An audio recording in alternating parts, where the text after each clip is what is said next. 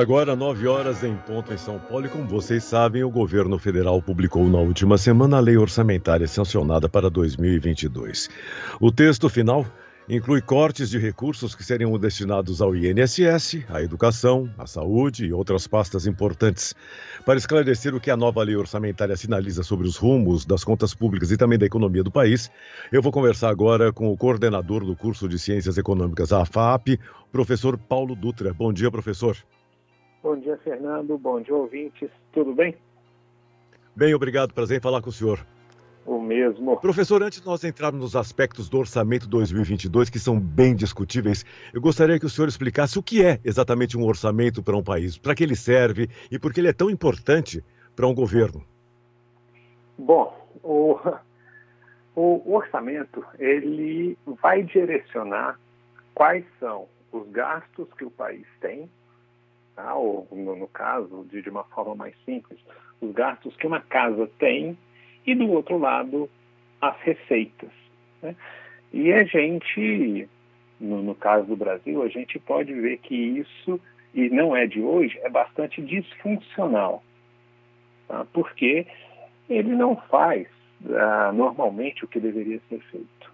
Aí, se você me permite, aí eu já queria emendar e falar do, do precisava ser feito para que a gente tivesse um orçamento muito mais funcional e que nós já deveríamos, como sociedade, termos feito tudo isso, né? Que são essas reformas que estão em pauta desde o governo Fernando Collor, né? Então a gente teria que fazer uma reforma administrativa e da reforma administrativa.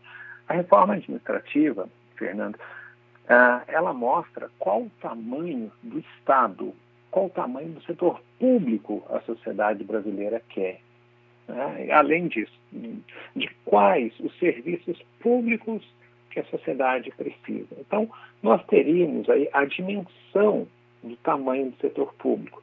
Qual o tamanho do, do, setor público, ou quanto custa esse setor público que nós veríamos nessa reforma administrativa, o passo seguinte é a reforma tributária, ou seja, de onde serão retirados os recursos para financiar esse, uh, esse Estado, tá? esse setor público. De quem é que eu vou tirar? Eu vou tirar do consumo, eu vou tirar da produção, eu vou tirar das pessoas, eu vou tirar das empresas. Quem é que vai pagar mais a conta desse financiamento do setor público que a sociedade desejou? Ah, então, isso seria algo tranquilo, entre aspas, né, para a gente fazer, mas não é tranquilo por conta da, das forças políticas. A outra uhum. reforma seria do Pacto Social. E isso eu bato muito com os meus alunos pelo seguinte: hoje, quem arrecada mais é a União, depois os estados e, por último, os municípios. E onde é que nós vivemos? Nós vivemos nos municípios. O que tem que ser atendido são os munícipes. Depois, né, então, essa arrecadação maior tinha que vir para os municípios, depois para os estados e, por último, para a União. A União seria aquele ente federativo que destinaria recursos para cobrir algo excepcional que as finanças públicas municipais e estaduais não conseguissem solucionar mas não do jeito que é feito hoje. Tá? Que hoje a União praticamente determina. E isso é a causa, por exemplo, das emendas dos relatores ou do orçamento secreto. Tá? Então, Entre outras barbaridades, como, por exemplo, destinar 5 bilhões de reais para o fundo eleitoral e tirar recursos de saúde, educação e outras coisas fundamentais para uma sociedade, não é, professor? Fernando, eu estou rindo porque isso é triste, mas é. Para não chorar, né? Isso, é. Porque são 5 bilhões para fundo eleitoral, redução do, do orçamento para educação, para saúde, para pesquisa. Tá? E quando eu falo disfuncional, é o seguinte: esses 16 bilhões e meio de, de emenda para o relator, isso não tem transparência nenhuma. Como é que eu vou melhorar, por exemplo, a infraestrutura de, um de uma determinada rodovia que eu preciso dar mais eficiência para essa rodovia para fazer o deslocamento de produção agrícola de uma, de uma, de uma fazenda né, altamente produtiva que não tem como transportar todos esses produtos sem ser com um custo muito grande. Ou seja, eu coloco o orçamento não para tornar mais eficiente a produção do país. Isso a gente coloca nessa questão de, de custo Brasil. Tá? Por quê? Se eu coloco esses recursos na mão ou nas mãos aí de, de parlamentares para atender a minha base, a, a base deles, para que eles sejam reeleitos, qual a eficiência que isso tem para o país? Não vejo, mas não vejo mesmo. E quando a gente fala, para a gente ter ideia do tamanho que é isso, né, as despesas da União, com os gastos obrigatórios todos, são de 4,7 trilhões de reais. Uhum. Isso é um orçamento gigantesco, aí que a gente teria que trabalhar de, de uma forma muito mais acurada, muito mais precisa com a alocação desses recursos. Por isso que eu falo que a gente teria que fazer essas reformas para a gente alocar ou reduzir esses gastos e destinar parte desses recursos para uma eficiência maior da economia. No caso agora, ainda, né? Desculpa, pode falar. Agora, professor, Paulo Dutra, uh, como o senhor mesmo disse, desde o governo Fernando Collor que o orçamento está ao contrário, né? em vez de privilegiar os municípios, privilegia a União. Uh, uh, essas reformas não aconteceram nesses 30 anos. Agora, esse orçamento de 2022 especificamente é uma barbaridade, com orçamento secreto e um mecanismo do teto de gastos que também está sendo desrespeitado. Enfim, tudo virou política Sim. e não tem mais nada de economia no orçamento da União. É isso, professor? É, é, é basicamente isso. A gente trabalhando a questão da, da economia como alocação eficiente dos recursos é isso. É basicamente uma política né, de, de baixo clero, ou seja, estou alocando recursos para parlamentares. O, uma outra questão, Fernando, uh, que o Paulo Guedes falava logo que entrou no, no, governo era a questão da redução de juros, né? Por quê? Por que, que eu preciso pagar tantos juros para refinanciar a minha dívida? E está fazendo justamente o contrário agora, né? justamente uhum. por, é, por não pagar os precatórios, né? O, por romper o teto de gastos, que aí a gente cria uma estabilidade muito grande, o que, que acontece? Com o custo da dívida? Aumenta. Porque a gente está aumentando a taxa de juros não somente para controlar a inflação, porque esse remédio não é tão eficiente, mas é para tentar segurar a desvalorização da nossa moeda, tornar mais atrativo.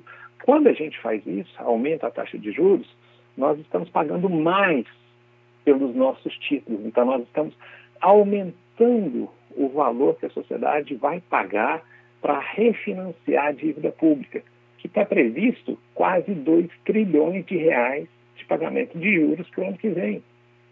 Aliás, para esse ano, para 2022.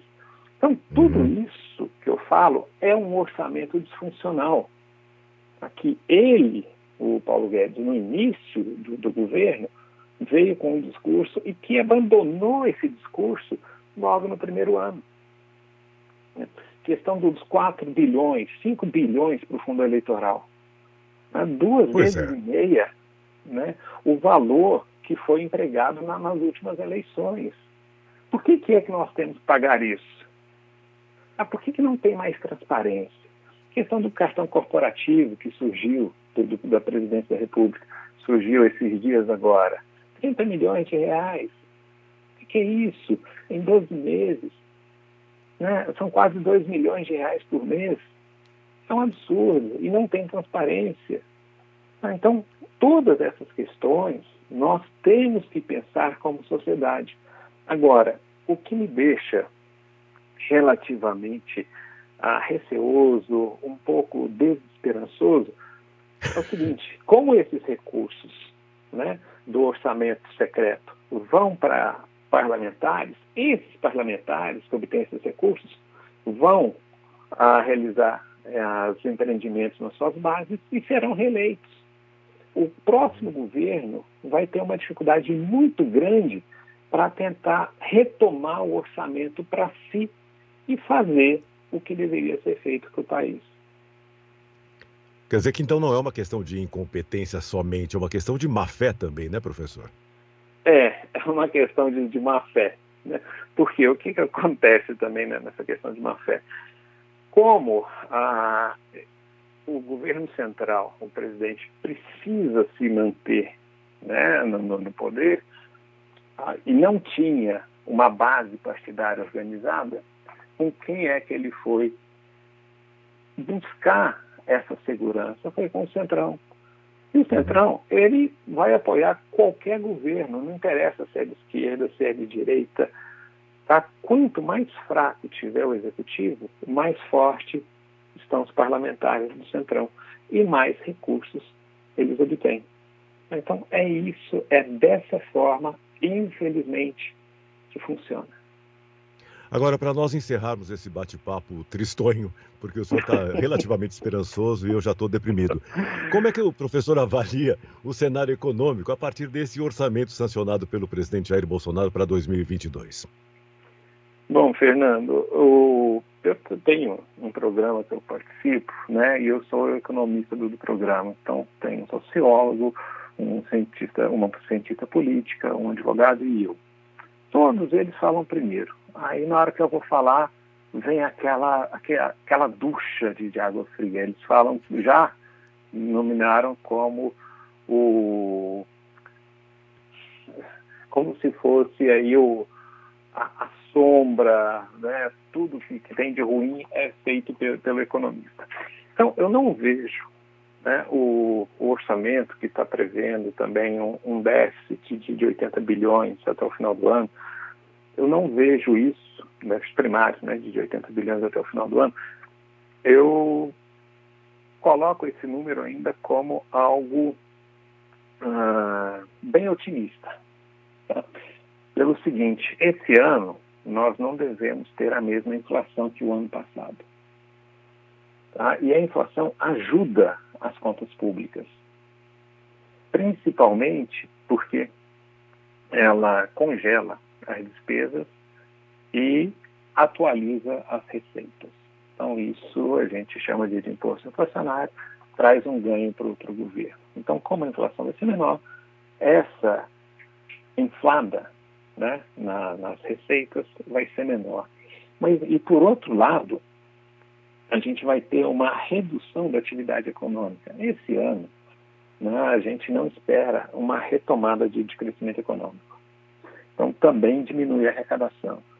E com essa maior taxa de juros, que deve né, chegar agora a 10,25, né, a Selic a 10,25, nós teremos um maior gasto para o refinanciamento da dívida. Então, acaba sendo um orçamento fictício, né, que traz, na verdade, ali um resultado que se coloca para a sociedade muito mais otimista do que o que a gente vai verificar no final do ano, infelizmente. E o que acontece depois para 2023? Não, não interessa qual presidente for eleito, vai ter que fazer ajuste das contas públicas, ou seja, vem mais recessão tá? já em 2023 aqui para o Brasil. Tá vendo porque eu estou deprimido, professor? Professor Paulo Dutra Constantino, eu tenho um tempo para encerrar a entrevista aqui com o senhor. Está uma delícia a conversa, mas eu vou precisar me despedir do senhor. Muito obrigado, eu agradeço a oportunidade e estou sempre disponível para conversar com vocês. Um grande abraço. Um grande abraço, professor Paulo Dutra, coordenador do curso de Ciências Econômicas da Fundação Armando Álvares Penteado, conversando comigo aqui no Oito em Ponto, às 9 horas e 15 minutos.